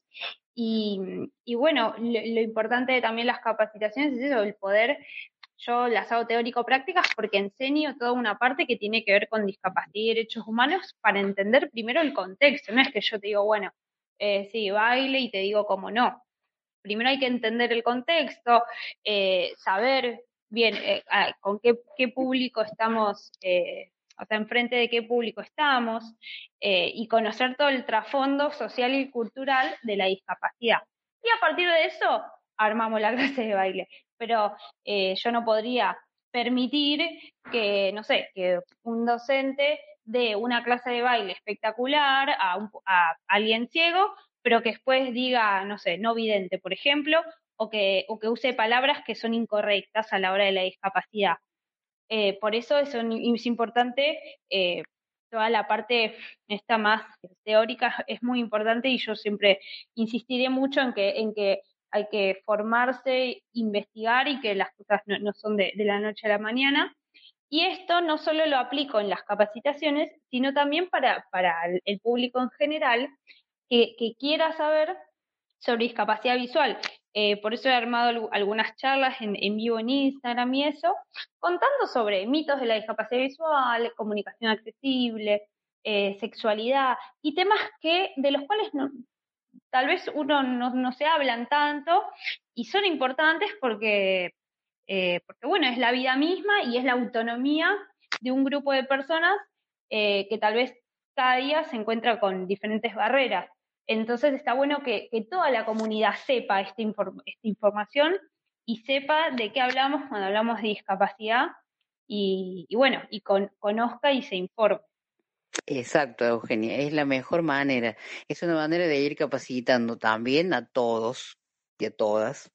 Y eh, es en esto, y es por eso que hoy estás aquí en el espacio de protagonista para que eh, les cuentes, estés estás contando en este momento a nuestros oyentes de cuál es tu trabajo y de lo que aportas para la discapacidad. Y eso es lo que destacamos hoy, porque bueno, es muy simple decir, bueno, todo el mundo puede bailar, cualquiera lo puede hacer. No, no, no, no se trata de cualquiera que lo pueda hacer. Eh, tiene todo un proceso y es esto que acabas de explicar vos del tema de donde vas capacitando y no es solamente de los pasos de baile, sino todo lo que conlleva con eso. Y la verdad que eh, desde distintos caminos nosotros nos sentimos como muy contentos con esto de lo que estás haciendo, porque bueno, si es más ni menos, yo soy una participante activa de tus clases, no me imaginaba nunca bailando y así como yo debe haber muchos que no lo, no lo han tenido, como decir, no, no, no, no, no se va a poder. Y sí se puede.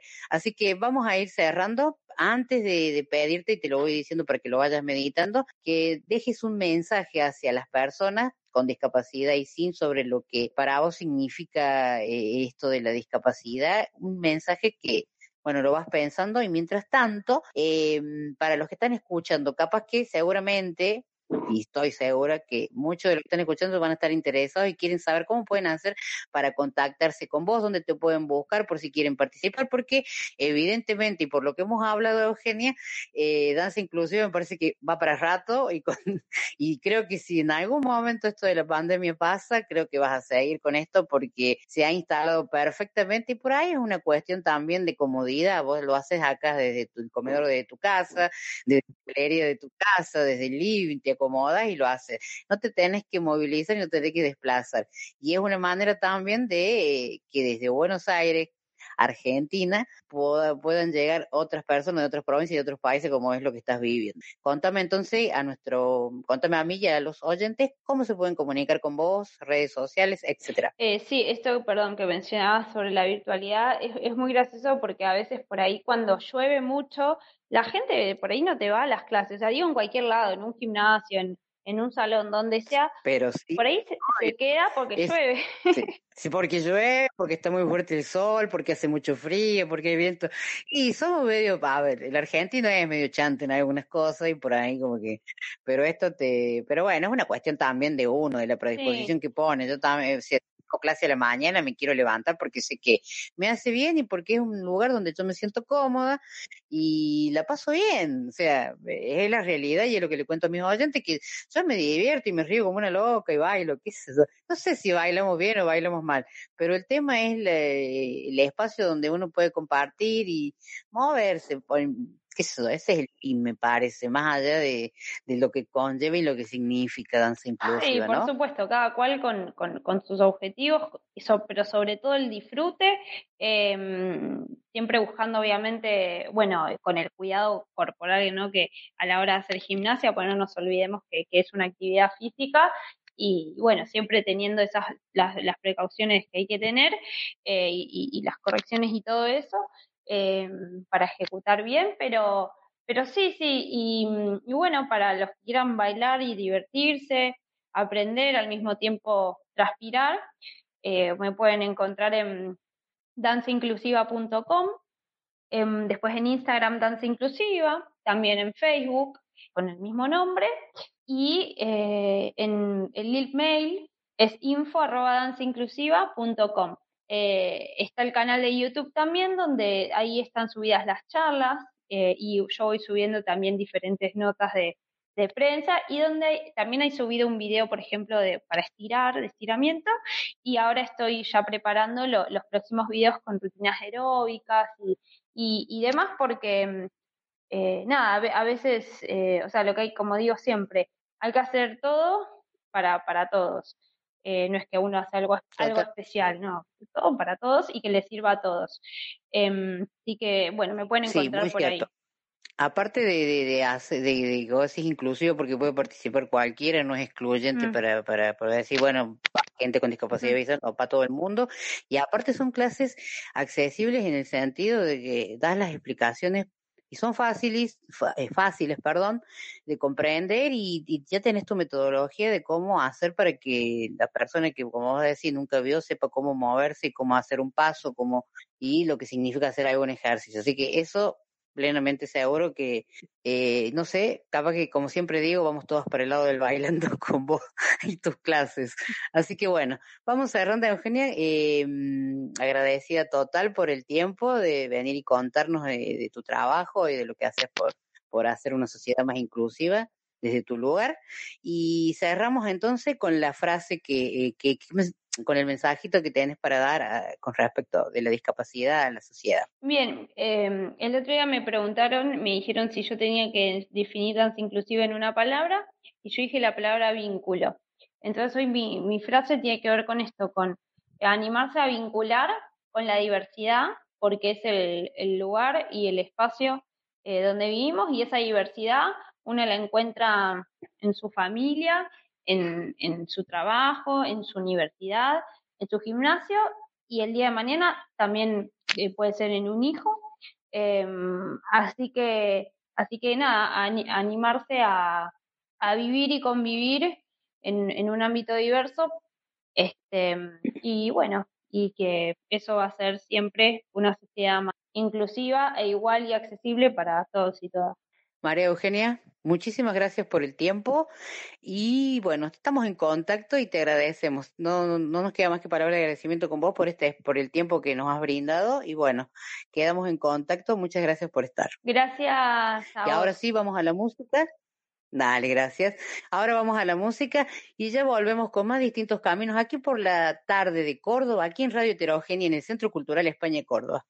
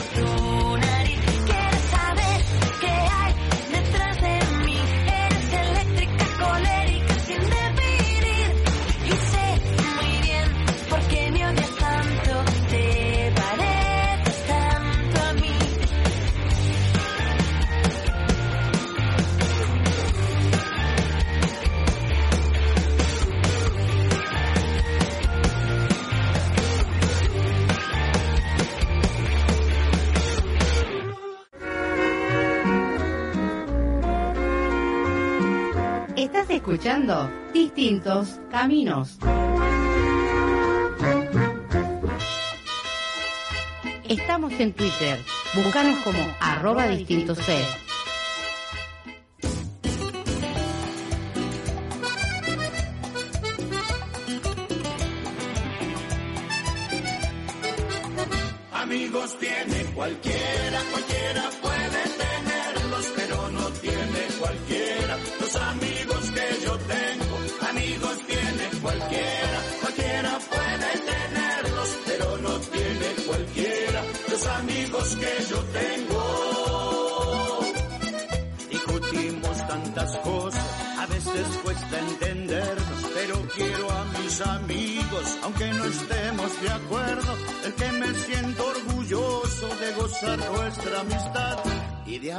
habernos elegido para juntos caminar.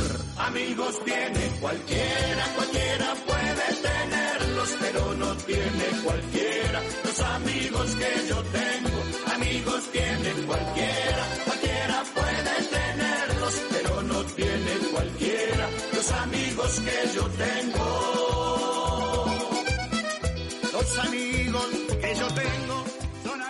seguimos en la tarde de distintos caminos con la compañía de la mejor música que podemos tener aquí, gracias a nuestro operador, a nuestro querido Pablo Ticera, que se encarga de hacer la producción musical. La verdad que siempre y cuando no nos estemos peleando, ¿no? Esta es una interna de- del equipo de trabajo que siempre por ahí Pablo pone unos nombres que no lo conocemos y lo peleamos y le decimos, ¿de dónde sacaste eso, Pablito? Y la verdad que después nos sorprende, porque es música que a veces no es tan conocida y no es tan comercial. Pero la verdad que siempre es rítmica y con muy buena onda como para distender la tarde de los martes. A ver que la música es mi cable a tierra, la verdad. ¿Para usted, Noelia? A mí la música me hace volar la imaginación, me hace estar en otro mundo, me provoca eso. No sé, porque todo tipo de música estoy hablando, ¿no? ¿Tiene algún ritmo en especial o escucha variado? No, variado. Eh, me gusta escuchar este, diferentes, diferentes artistas, diferentes tipos de música. Eh, me gusta mucho en- la música en general. No tengo ningún cantante ni ningún ritmo en especial. Mire, yo también soy así, como que muy variado. Capaz que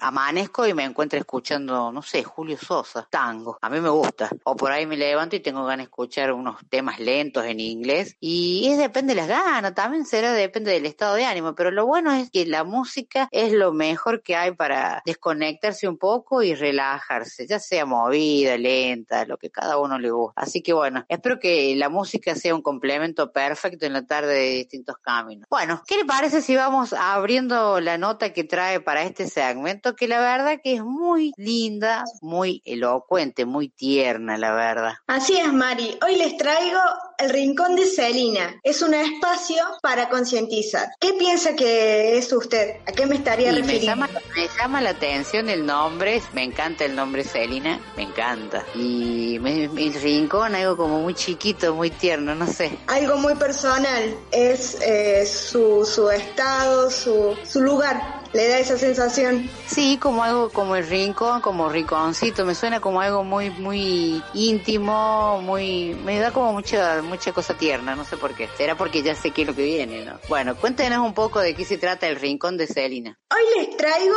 El Rincón de Salina, un espacio para concientizar. Este espacio es online, donde su presentadora, Salina Romano Norri, una nena de 7 años oriunda de la localidad salteña de Metal, concientiza sobre varios temas, como por ejemplo el bullying, la pandemia por coronavirus, el cuidado de los árboles y las abejas, entre otros. Pero qué lindo, todos temas sociales y que son temas importantes. Mira qué lindo. La verdad que sí, dedicas videos enteros a esto en el canal de YouTube Expresión del Sur, periódico Salta, y el año pasado fue reconocida por la Cámara de Diputados por las columnas en este medio digital. La verdad que el esfuerzo que hace en plena pandemia de utilizar su tiempo para concientizar, de decir en estos breves segundos cuán, eh, sobre hablar sobre diferentes temas, es algo digno para destacar. Totalmente, Noelia. Aparte, creo que es una de las youtubers más jovencitas que hay en esta movida, porque bueno, esto de los youtubers viene de hace bastante y creo que ahora en este tiempo de cuarentena como que se ha potenciado. Todo el mundo tiene algo para decir y está bueno, pero tan una niña y con tanta cosa para decir que tenga, ¿no? Tiene y tanta facilidad de palabra para expresarse. Yo cuando la vi en el canal de YouTube dije, ay no, divina, o sea, te compra. Es así, tiene eh, su rinconcito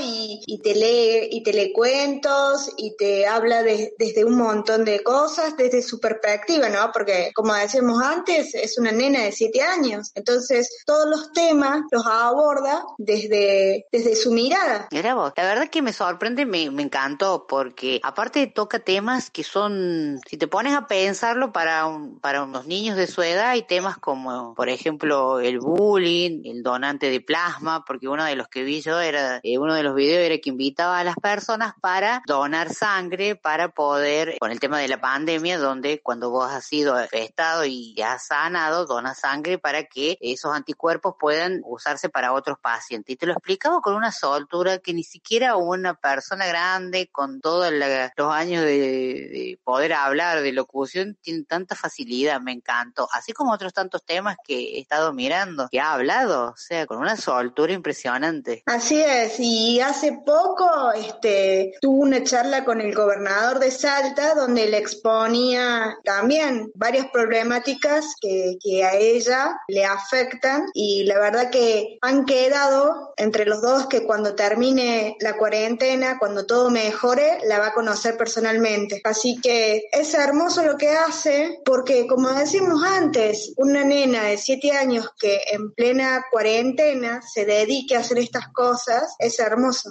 Sí, totalmente, un trabajo de concientización y muy importante porque aborda distintas temáticas y problemáticas sociales. En uno de los videos también que destaco, donde ella hablaba sobre uno de los temas que tocó es del maltrato animal en el sentido de por los caballos y carreros que usan los caballos que llevan casi el triple peso para el animal y hablaba también del tema de otro video que vi también porque me encantó, me vi varios porque me quedé prendida a la nena donde hablaba de, los amigos que son las mascotas, que un amigo no se compra, que se adopta. Hablaba de la adopción de los animales que están en la vía pública, de no tirarlos. Así que muy, para los siete años que tiene, muy plantada en su edad y poder tratar temáticas y abordarlos con una facilidad. Así que me encantó. ¿Sabes qué? Nos vamos a invitar a la gente que pueda visitar, así que repetirlo para que lo busquen y se puedan quedar como nosotros enamorados, porque la verdad que encima esa tonada salteña que me encanta, es divina, me encanta. El canal de YouTube es Expresión del Sur, periódico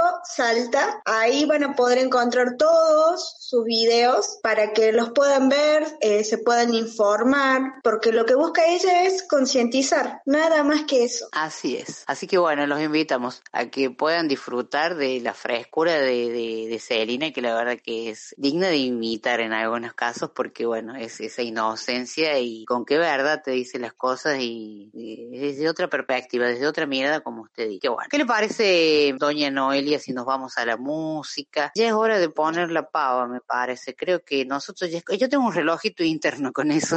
en esta época es la época de, de tomar cosas calentitas. Yo te digo que yo soy amiga de los té. Así que creo que ahora me voy a ir a poner la pava mientras hacemos la pausa musical. Creo que me voy a tomar un té de canela. ¿Quiere que le haga uno a usted y se lo comparto virtualmente? Dele, así lo pruebo. Bueno, yo le mando un emoji de una tacita y usted verá qué hace.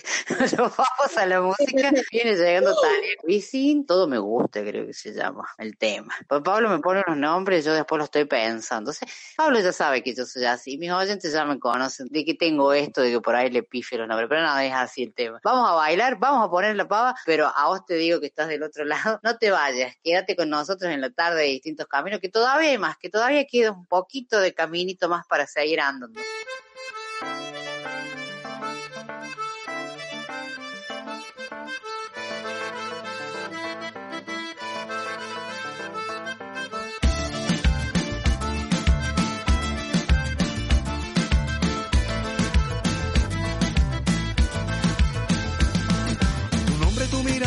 Boca sensual, tu pelo, tu blue jeans, tu forma casual, todo me gusta.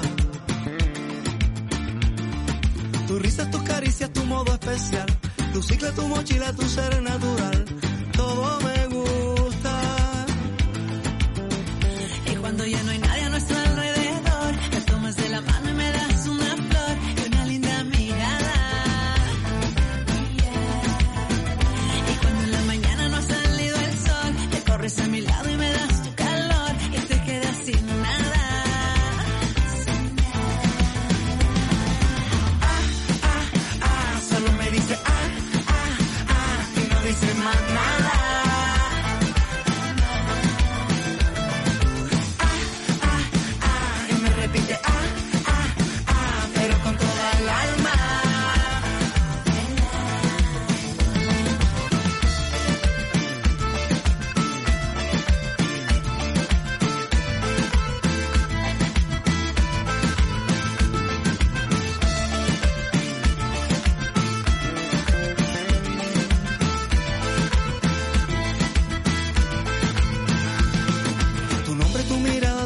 sensual, tu pelo, tu blue jeans, tu forma casual, todo me gusta. Tu risa, tu caricia, tu modo especial, tu cicla, tu mochila, tu ser natural, todo me gusta. Y cuando ya no hay nadie a nuestro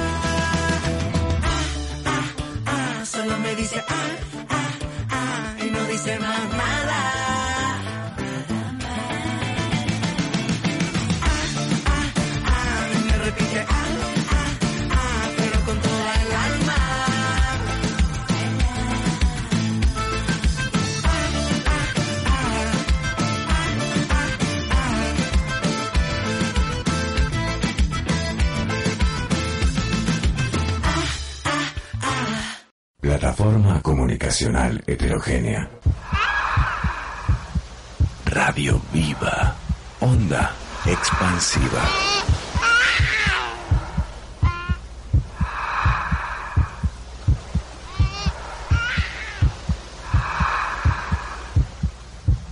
Heterogénea.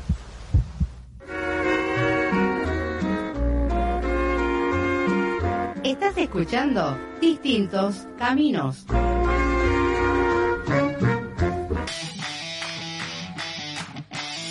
En Spotify y volvé a escuchar la entrevista que tanto te gustó. Búscanos como distintos caminos.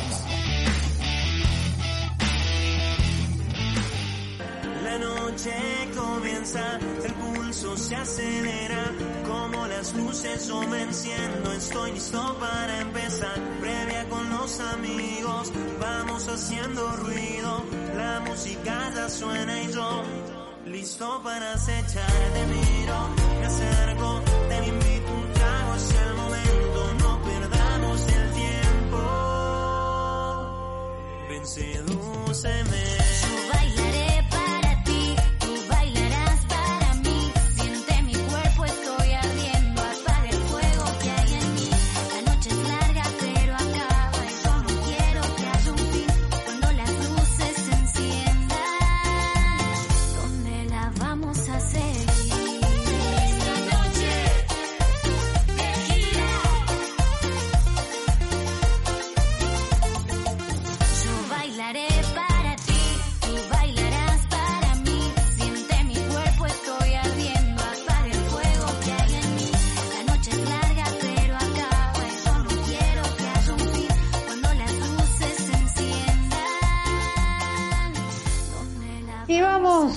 Abriendo el último bloque de distintos caminos. La verdad que como siempre decimos, esto pasa volando. ¿Será que tenemos tanta, pero tanta buena información y hacemos un programa tan hermoso que a nuestros oyentes seguramente les pasa lo mismo que nosotros? Que nos pasa volando. Estaba diciendo recién, tengo ganas de tomar un té.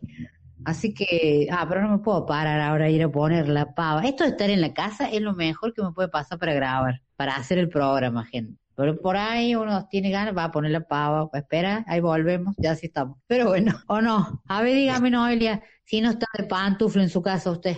De pantuflas no, pero sí concuerdo con usted que trabajar desde casa es muchísimo mejor porque uno tiene más eh, disponibilidad, te- se toma sus tiempos, puede ir a poner la pava para hacerse un té, tomar unos mates, recargar, o sea, te da esa posibilidad de, de- del tiempo.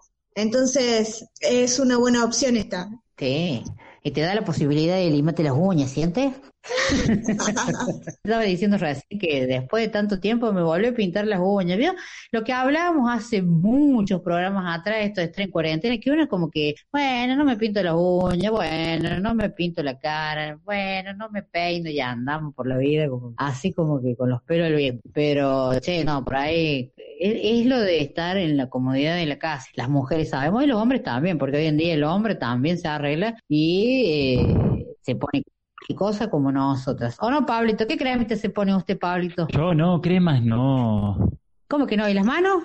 Ah, no, no, yo no uso cremas. Ah, recio el hombre ha salido, recio me salió. Qué bárbaro. Me perfumo, todo eso sí, pero no, cremas no. No por ahora. Ah, bueno. El hombre se tiene que cuidar también, si no imagínense esas Ah, no, manos sí. suyas, una lija. ¿sabes? No. Con, con, con esto de la cuarentena que estamos a pleno con el alcohol y con el alcohol en gel y el cloro, la lavandina, yo tengo las manos, mire, como si estuviera trabajando en una obra, sin desmerecer al obrero, ¿no? Pero así tengo las manos. A menos que usted no haga nada y sea comodín, como dicen por ahí. No, jamás, jamás, jamás. Bueno, ¿qué tiene para hacer este fin de semana, doña Noelia Belén Pajón? La verdad que nada, no se me ha ocurrido ninguna idea por el momento para, para este fin de que, que se viene. ¿Usted qué me Bueno. propone?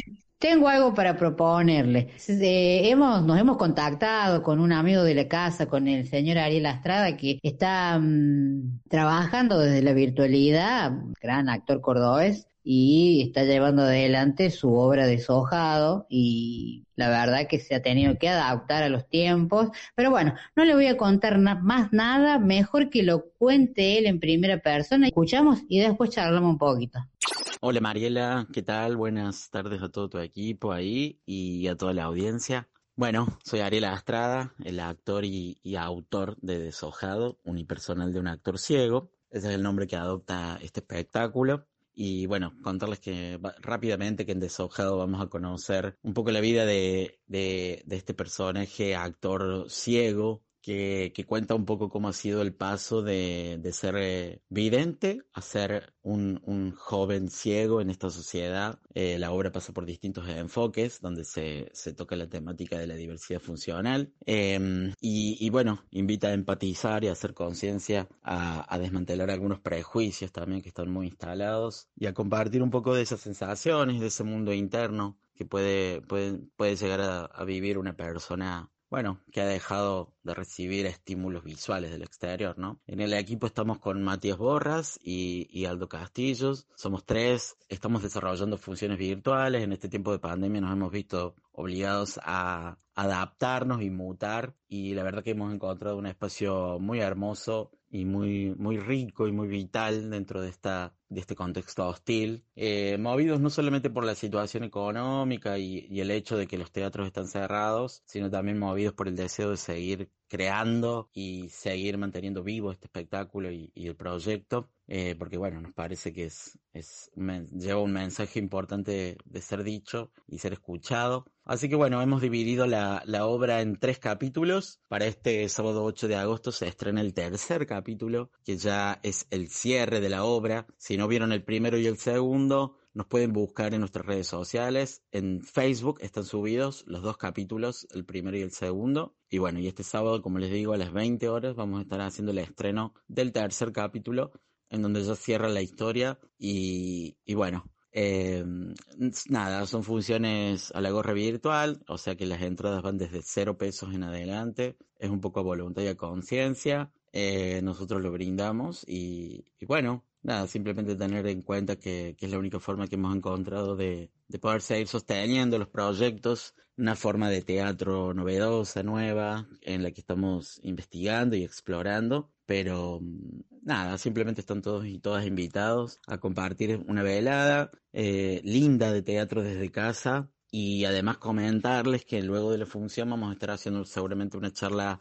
una charla conversatorio. Hemos eh, tenido varios invitados, invitadas que, que están atravesados por la cuestión de la diversidad funcional, ya sean profesionales que acompañan o, o personas también que la viven en carne propia. Y, y, bueno, creo que eso cierra como una jornada interesante en donde se puede aprender, empatizar, se la puede pasar bien y, y por qué no reírse o emocionarse. Así que nuevamente renovar la invitación, sábado a las 20 horas por nuestro Facebook de Deshojado, arroba deshojado. Estamos también en Instagram, arroba deshojado teatro. Nos buscan por ahí, nos siguen y simplemente se conectan el sábado a las 20 horas. Eh, buscan nuestro vivo y a través de, de Facebook van a poder presenciar la, la, función. Así que todos y todas invitados, muchísimas gracias por este espacio y bueno, aquí estamos resistiendo, seguimos haciendo teatro, estamos vivos, eh, mutando, adaptándonos y con muchas ganas de, de seguir haciendo. Así que simplemente faltan ustedes. Bueno, un abrazo fuerte a todos.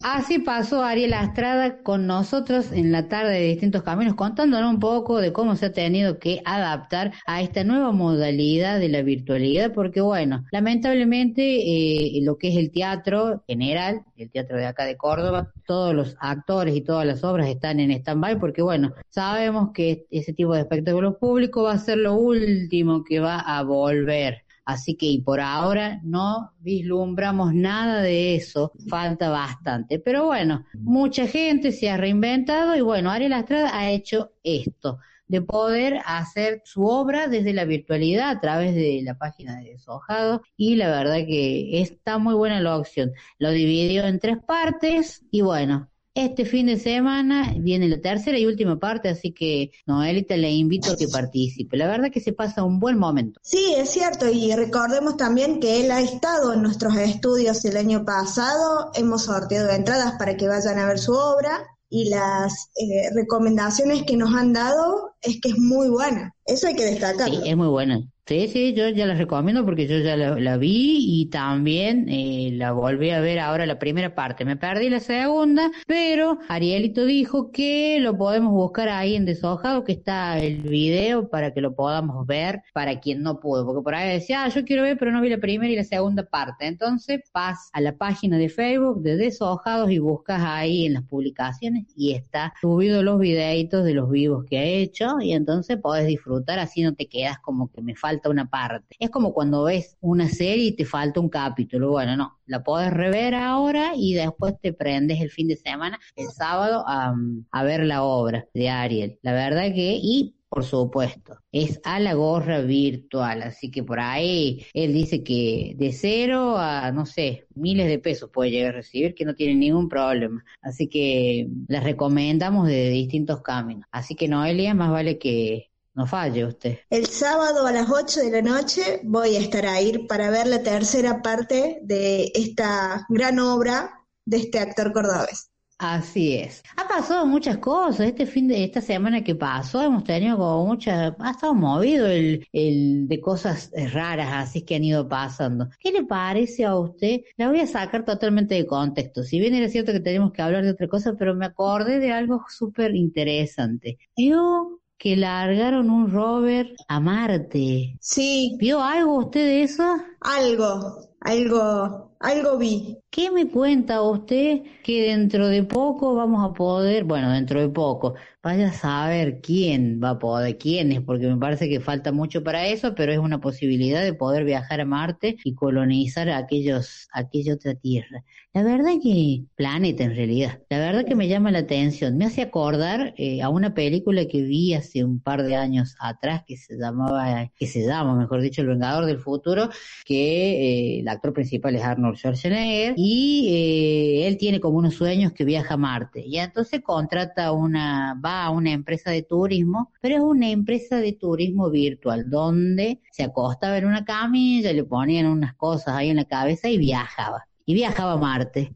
Y bueno, y era todo como muy, no sé si alguno, Pablito, ¿usted no la vio? ¿No, no, no la ha visto usted la película? No, todavía no la he visto.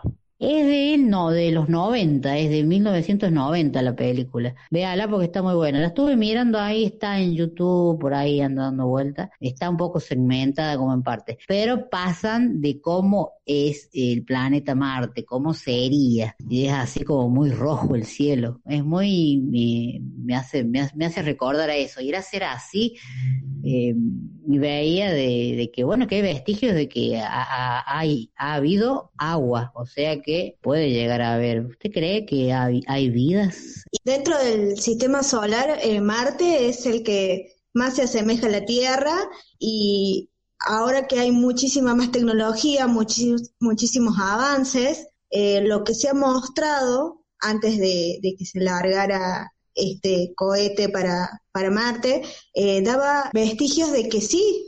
Recordemos también que, que se quieren hacer este, viajes para que la gente pueda conocer el lugar, o sea, todo puede ser posible, no lo descarto, ¿eh? Totalmente. Sí, sí. Escuchaba en estos días al ingeniero que, que estaba a cargo de eh, Raúl Romero, que es, que es, es argentino, y hablaba de, de- Me encantó la explicación que dio. Yo supongo que ya debe estar en, en todo lo que es eh, en el internet, debe estar en, en YouTube, en algún lado para buscar la explicación que dio. Me, me, me enamoré de la explicación y de cómo lo, lo explicó los otros días en un programa, porque eh, lo, lo llamaron para, para que explicara todo esto. Y bueno, se buscó todos los juguetes de su hijo de Star Wars y armó toda una forma para explicar para que sea fácil. No, no me encantó porque la verdad que no, pero quedaba muy simpático el ingeniero con, con todos los muñequitos y todas las cositas del hijo para poder hacer una explicación para que la gente entienda. Uno como que lo ve muy lejos, eso como que lo ve en las películas, no es algo que vos decís, lo veo acá a la vuelta. Pero mm, sí, hay vestigios de que ha habido agua, hay unas grandes superficies como que ha habido unas grandes lagunas, sí, contaba. Y bueno, están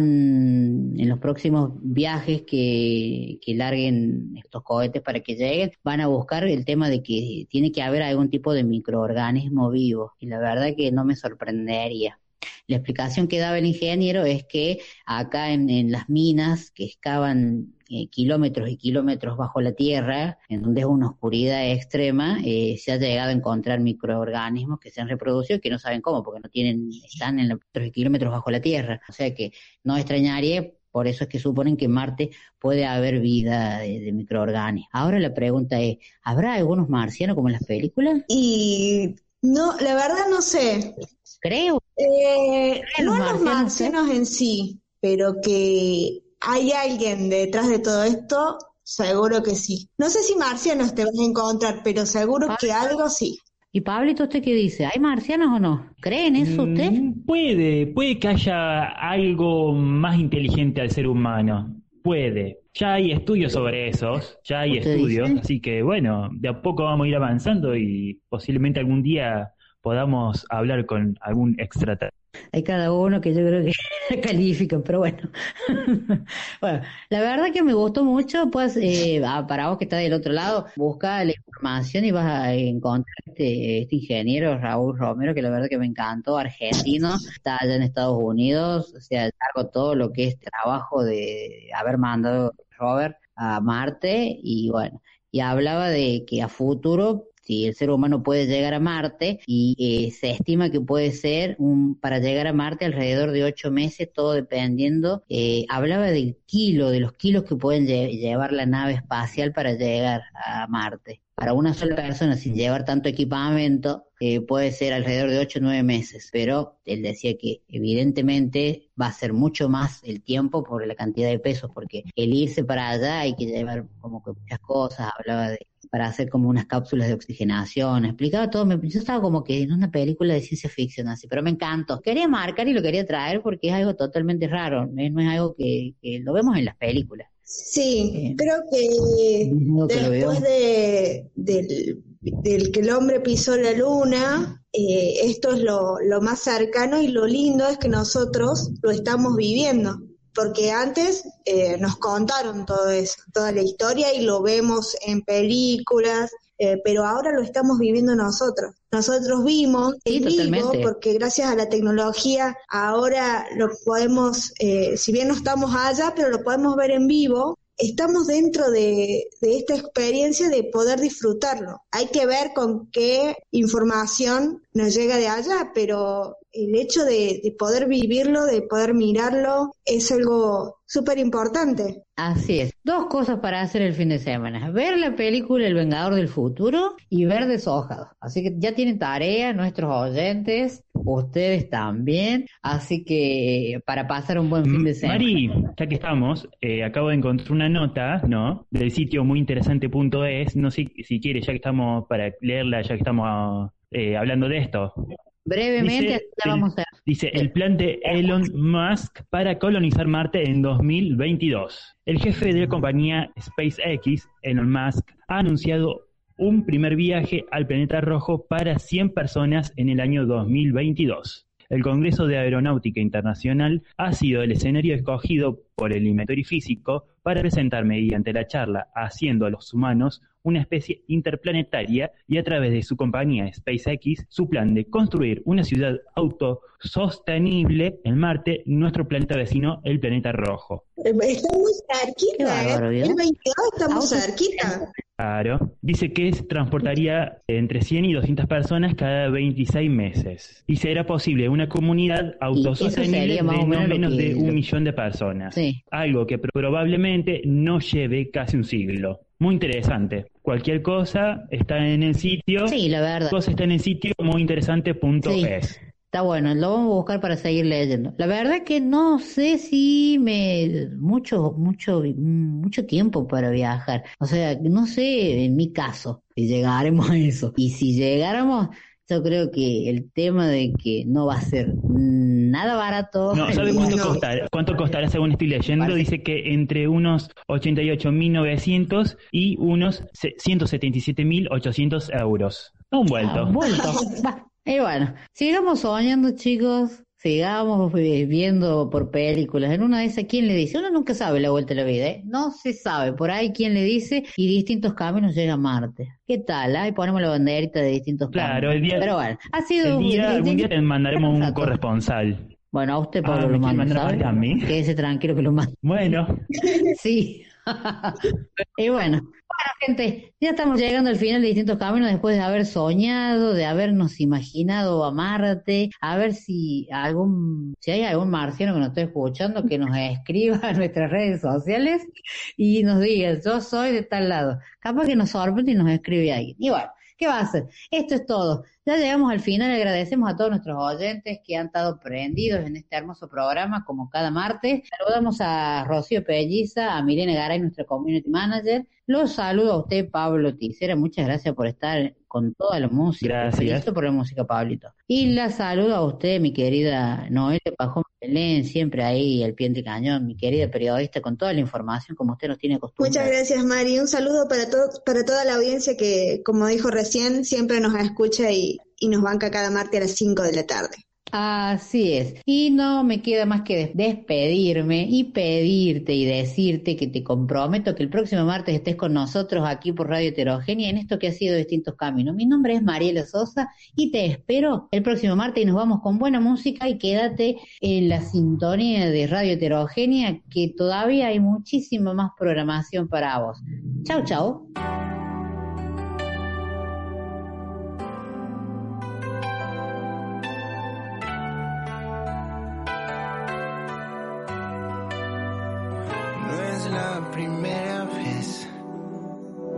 Que llego y tú no estás. Presiento que alguien me quita tus horas y aumenta mi soledad. No es la primera vez. Te escondes para hablar.